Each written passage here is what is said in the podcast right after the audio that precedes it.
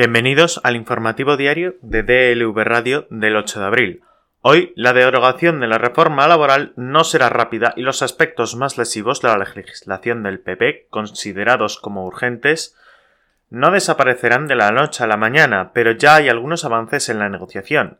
Este miércoles el Ministerio de Trabajo, las patronales y sindicatos han mantenido una nueva reunión de la mesa para actualizar el mercado laboral, con lecturas distintas sobre los resultados del encuentro. Como en las anteriores reuniones, se ha vuelto a constatar que el proceso será lento, debido sobre todo a las resistencias que presenta el empresariado a derogar los tres elementos principales sobre los que pivota la negociación en la actualidad. Ultraactividad, predominio del convenio de empresas sobre el convenio sectorial y subcontrataciones. En concreto, las partes se centran en la actualidad en el asunto de los convenios. El ministerio dirigido por Yolanda Díaz aboga por suprimir la prioridad aplicativa de los convenios empresariales, al menos en materia salarial.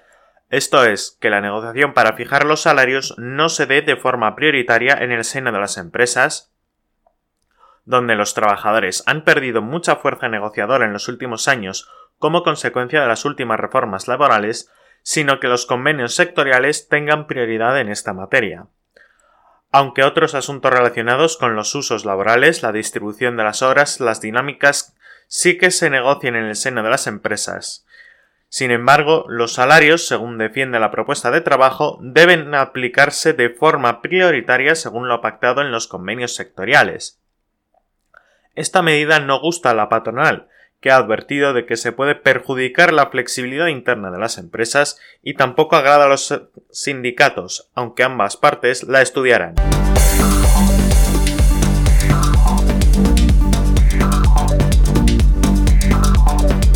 El problema del amianto en España parece no tener fin, pese a que su uso quedó prohibido en el año 2002. La ausencia de inventarios que identifiquen la presencia de este material tóxico y cancerígeno en las viviendas e infraestructuras del Estado abre la puerta a que el asbesto termine camuflándose en el material reciclado tras las demoliciones que se utiliza como árido para nuevas obras, concretamente para reasfaltar y crear bacheado de carreteras y caminos. El actual anteproyecto de ley de residuos prioriza que se realicen demoliciones selectivas para tratar de separar los materiales peligrosos antes de derrumbar el edificio y terminar que se terminen mezclados con el resto de escombros, los cuales pasan a ser tratados en plantas de reciclaje donde son triturados para su reuso. El problema es que no se está haciendo nunca, denuncia Carlos Arribas, responsable de la campaña de residuos de Ecologistas en Acción, que explica que aunque se puedan identificar algunos materiales de amianto como las placas de uralita más visibles, la mayor parte del asbesto y del cemento fibrado se encuentra oculto en las bajantes o en las aislantes de las paredes y termina siendo derruido de manera global. De esta forma, aunque las cosas se hagan bien y termine una licencia de demolición selective, gran parte de los materiales terminan mezclados y de camino a las plantas de reciclaje.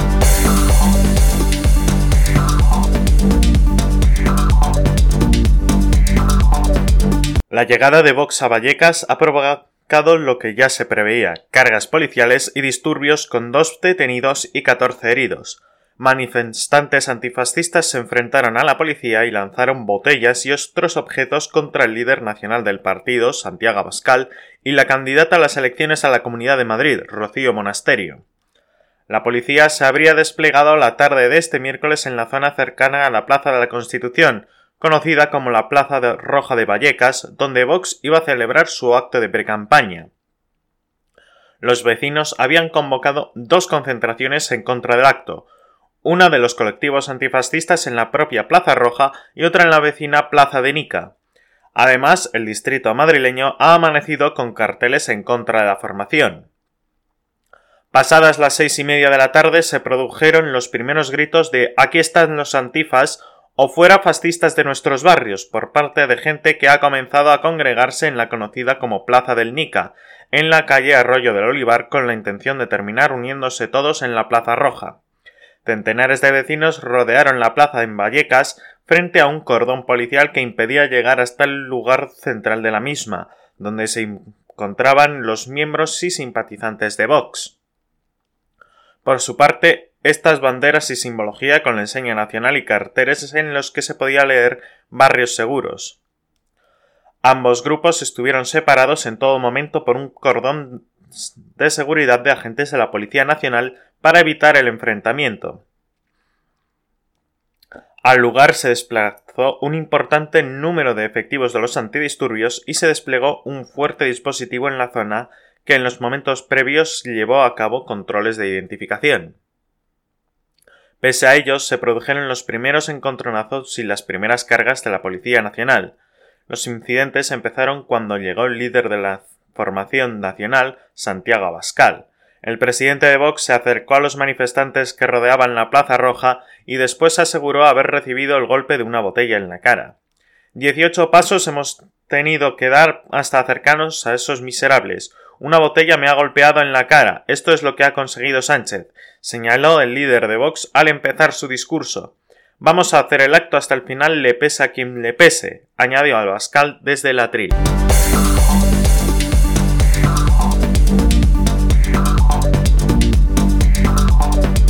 9 de cada 10 jóvenes dice estar de acuerdo con que se regulen los precios del alquiler, según se ha dado a conocer este miércoles 7 de abril en la presentación de los resultados de la consulta pública a la juventud del Instituto de la Juventud, INJUVE, para recoger las principales preocupaciones de este sector de la población de cara a su incorporación a la Estrategia Española de Desarrollo Sostenible con el fin de lograr que España cumpla con la Agenda 2030.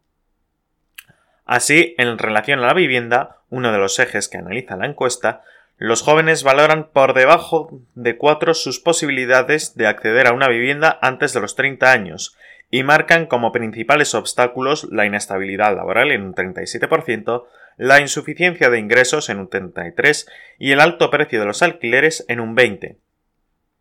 Respecto a sus demandas, 9 de cada 10 están de acuerdo que es necesaria una regulación de los precios del alquiler, lo que indica un grado de consenso muy elevado, como ha explicado en la presentación de los resultados el director del Centro Euro-Latinoamericano de Juventud, José Ismael Criado.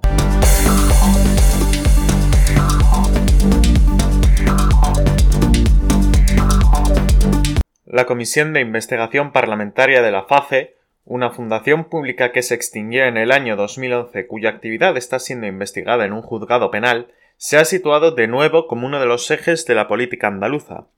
Vox, PP y Ciudadanos han llamado de nuevo a declarar, después de un intento fallido, entre otros, a la expresidenta y secretaria general del PSOE, Susana Díaz, a la ministra de Hacienda, María Jesús Montero, y a María del Carmen Ibanco, ex trabajadora de la Fundación y esposa del alcalde de Sevilla, Juan Espadas, lo que ha causado un tremendo enfado en el PSOE que tachó de cacería la actitud de la derecha.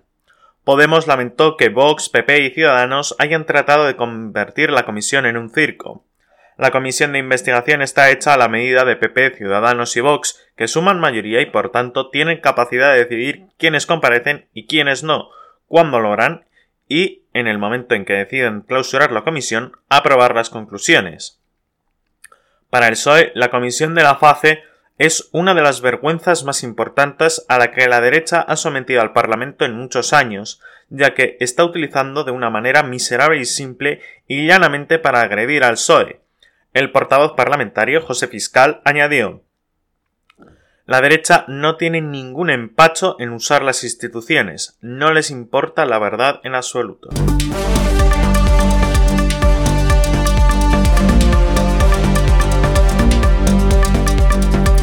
En el plano internacional, el efecto que los testigos están teniendo en el juicio por corrupción contra Benjamin Netanyahu puede ser devastador para el futuro del primer ministro de Israel, indicaron varios analistas después de tres jornadas consecutivas con declaraciones muy comprometivas en las que se han aportado mensajes que desde el inicio dejan al acusado en una situación compleja.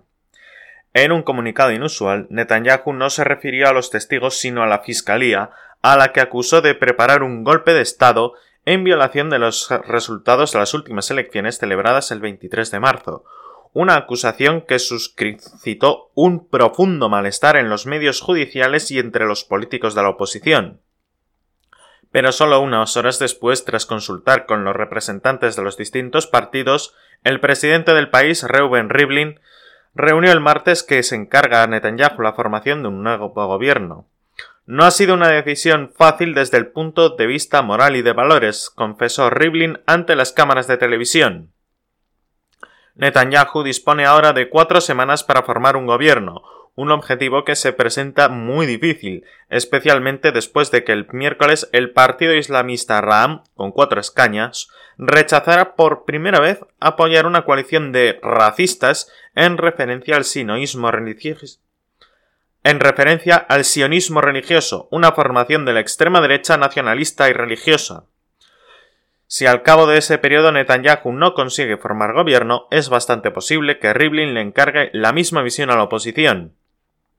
Las posibilidades de que la oposición establezca una coalición estable son igualmente muy remotas, dada la disparidad de programas de los opositores, de manera que nadie descarta que se vaya a unas quintas elecciones.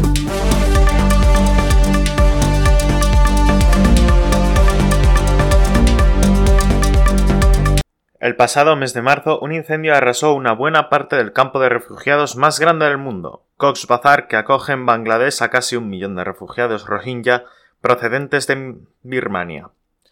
Miles de viviendas precarias ardieron, además de instalaciones sanitarias. Murieron 15 personas y otras 45.000 han perdido lo poco que ya tenían, incluyendo su techo. Ahora son desplazados, además de refugiados. Para muchos es la segunda vez que ven arder sus pertenencias. Cuando llegaron a este campamento muchos habían perdido de esa misma forma sus hogares y cultivos, quemados por soldados y milicias que les expulsaron de Birmania. El incendio ha destruido hogares, pertenencias y también documentos como las tarjetas de identificación que les permiten trabajar, acceder a alimentos o a los servicios básicos como salud. También ha separado familias. Las organizaciones que trabajan en el campo tratan ahora de atender a los que han perdido todo proporcionándoles alimentos, instalando puntos de agua y facilitándoles un techo, además de reunificar familias. El incendio ha puesto de manifiesto la fragilidad en la que viven los refugiados y el peligro que supone que cientos de miles de personas vivan en una auténtica ciudad construida con materiales inflamables y sin apenas medidas de seguridad. Otras calamidades que han sufrido los refugiados son las inundaciones y desprendimientos de tierras provocados por las fuertes lluvias del monzón, que también se han cobrado víctimas.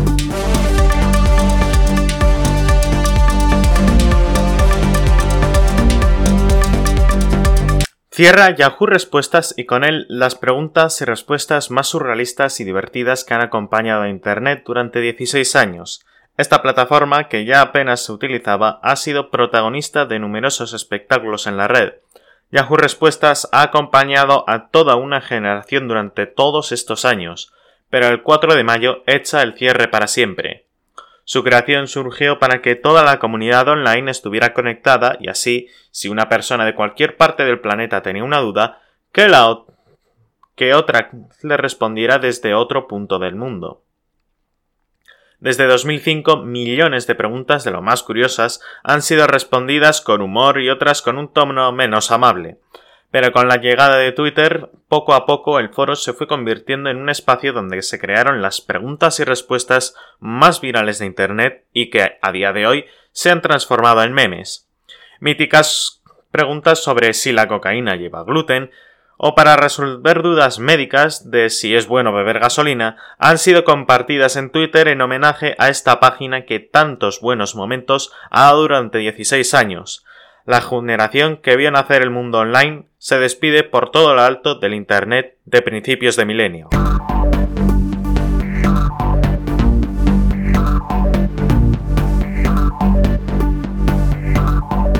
Hoy en deportes, en el tenis se habían visto muchas cosas, pero nada parecido a lo que sucedió la pasada madrugada en el partido de la primera ronda del WTA de Bogotá entre Astra Sharma y Julia Gato Monticone. Gato Monticone, que acabó ganando finalmente con un tanteo de 4-6, 7-5 y 6-1, se vio claramente beneficiada por el juez de silla local. El árbitro colombiano se equivocó al contar los puntos del tercer juego de la manga de desempate. Con la italiana al servicio, Sharma se situó 0.40 y cantó 30-15. Incluso en la realización de la televisión se puede ver el 0.40. Sharma ganó un punto más, pero el juego fue para su rival que ya no perdería otro asalto hasta cerrar el pase a la segunda ronda. Las dos tenistas parecían desorientadas por la situación, pero la australiana no se quejó al momento. Lo hizo después al supervisor del torneo. Su respuesta fue que debería haber estado más atenta al resultado y no tanto a su tenis y que toma nota para la próxima vez. Sharma pudo recuperarse del duro golpe y ganó después en dobles al lado de la española Aliona Bolsova. Posteriormente, otras compañeras de precisión como su compatriota Ellen Pérez defendieron a Sharma y censuraron la respuesta del supervisor. No hay ninguna excusa por un error tan grave por parte del juez de silla y además el supervisor lo defiende acusando a la tenista de no haberse dado cuenta. Es realmente asqueroso. Estoy cansada de que los árbitros influyan directamente en el resultado final de los partidos.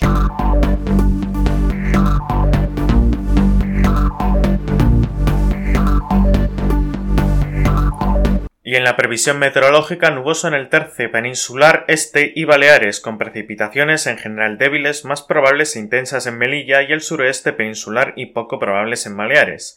Se irá desplazando de suroeste a noroeste y pueden ir acompañadas de barro o de alguna tormenta ocasional. Nuboso cubierto con intervalos nubosos en el resto de la península, con chubascos y tormentas que tienden a cesar en el tercio sur, pero se irán extendiendo de sur a norte en el resto del área y serán más intensas por la tarde, con probabilidad de ser localmente fuertes, sin descartar granizo en el noroeste de la meseta sur, sistema central, meseta norte y sur del área cantábrica. Las precipitaciones son muy poco probables en el Andalucía occidental, intervalos nubosos en las Islas Canarias de más relieve, con posibles precipitaciones ocasionales por la tarde en el interior. Las temperaturas máximas en ascenso de Baleares y en descenso en buena parte del interior peninsular, notable en el sistema ibérico oriental, nocturnas en ascenso en el tercio norte, notable en el País Vasco y Alto Ebro, con heladas débiles solo en áreas del Pirineo, pocos cambios en el resto, viento de componente este en Baleares y el entorno de Alborán, con intervalos de fuerte en el estrecho a primeras horas en el estrecho el viento sur en el Cantábrico Oriental y el litoral oeste en Galicia, viento flojo en el resto del país, de componente sur en la península y de componente norte en Canarias. Y así concluimos el informativo diario de DLV Radio del 8 de abril. Les esperamos mañana.